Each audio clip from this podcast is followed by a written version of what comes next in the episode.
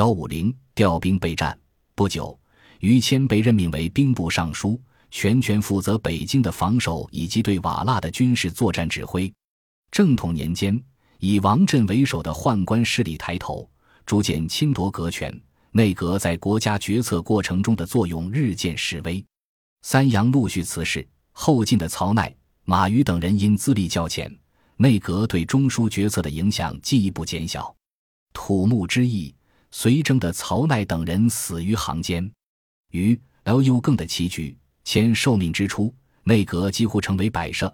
本该成为六卿之首的吏部尚书王直，因年迈而又对于谦的才具心悦诚服，逊居下位，便自然形成了以于谦为核心的中枢政务参决群体。另外，受景帝宠信的太监辛安对于谦十分敬重。屡次在于谦受到奸臣诽谤时挺身而出加以保护，有了最高统治者的信任和支持，于谦就能放开手脚了。于谦乃一介书生，从来没从过军打过仗，但危急时刻能挺身而出。谦虽一介书生，素不知兵，然当此危局敢不受命？不过仅凭勇气、决心和空喊空号是不够的。当于谦真正了解到目前京城的情况时，才认识到，摆在他面前的是一个不折不扣的烂摊子。土木堡失利，几乎把所有的老本都赔干净了。京城里连几匹像样的马也找不到，士兵数量不到十万，还都是老弱残兵和退休人员。但最严重的问题还在于士气不振。土木堡明军全军覆没的消息，使得京师人心惶惶，形势十分危急。也先挟持着明英宗在宣府扣关，在大同城外索要金银财物，一次次的北疆紧急险情之讯传到北京，一些官员和富绅开始收拾自家的细软，预备逃难。怎么办？于谦首先奏请游王，要求从全国各地调兵。于谦一共调了三类兵，火速增援北京。第一类是两京、河南北操军，北操军相当于预备役；第二类是山东及南京沿海备倭军，因为一直有倭寇之乱，所以有专属的备倭军；第三类是江北及北京诸府于粮郡，也就是沿运河及海路负责漕运的部队，这在明军序列里就是后勤部队。这三类虽都算不上精锐。但不管怎么说，也凑了二十二万人的兵员。于谦更奏请调动靖远博王继所领湖广兵、宁阳侯陈茂所领浙江兵来京师充实守备力量。但因王继路远，先令陈茂率这兵北上。有了军队，还缺少武器。当时京师里军队只有十分之一的人配备武器、盔甲。于谦又下令将南京储存武器的三分之二。共计一百二十六万件调入北京，还派人到土木堡战场上收集明军遗弃的武器。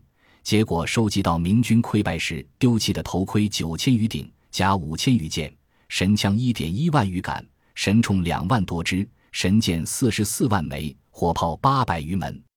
这些在土木堡战场上没来得及使用的武器，很快的装备了守卫北京的明军。兵马未动，粮草先行。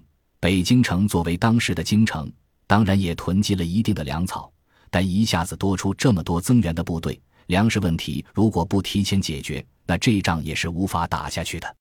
当时由于大运河的运输，通州是京城粮草的主要囤积地，通州储备仓里数百万石，可充京军一岁饷。这么多粮食，不动员十几万人根本搬不回来。当然。打北京保卫战确实也用不了这么多粮食，但蒙古部族骑兵入寇从来都是旧时当地，这么多剩余的粮食放在通州，如果被野先占领了的话，他就可以长期围着北京不走了。所以，就算这些粮运不回来，也要烧掉。于谦征用顺天府大车五百辆运通州粮进京，同时号召百姓有车之家，每运粮二十担入京仓。给脚价银一两，不过即使如此，短时间内也很难把所有粮食都运回来。于谦又想到了一个两全其美的办法，在紧急调派各地增援部队的同时，就下了另一道命令，令所有来北京增援的部队经过通州的时候，自行到通州粮仓取粮，能超额多带粮到北京的还有上千。这样调集的大军从通州一过，顺手就把通州的粮食给搬空了。于谦的另一个措施是加固城防，并在北京城外设置障碍物。明军于城上、城垣、叠口新设门扉一万一千有余，沙栏五千一百余丈，以阻击瓦剌军。随后，他又下令关闭京师城门，以示背城死战的决心。于谦开始大举调军运粮以及加强城防的行动后，京城人心稍安，军民上下的士气也渐渐昂扬了起来。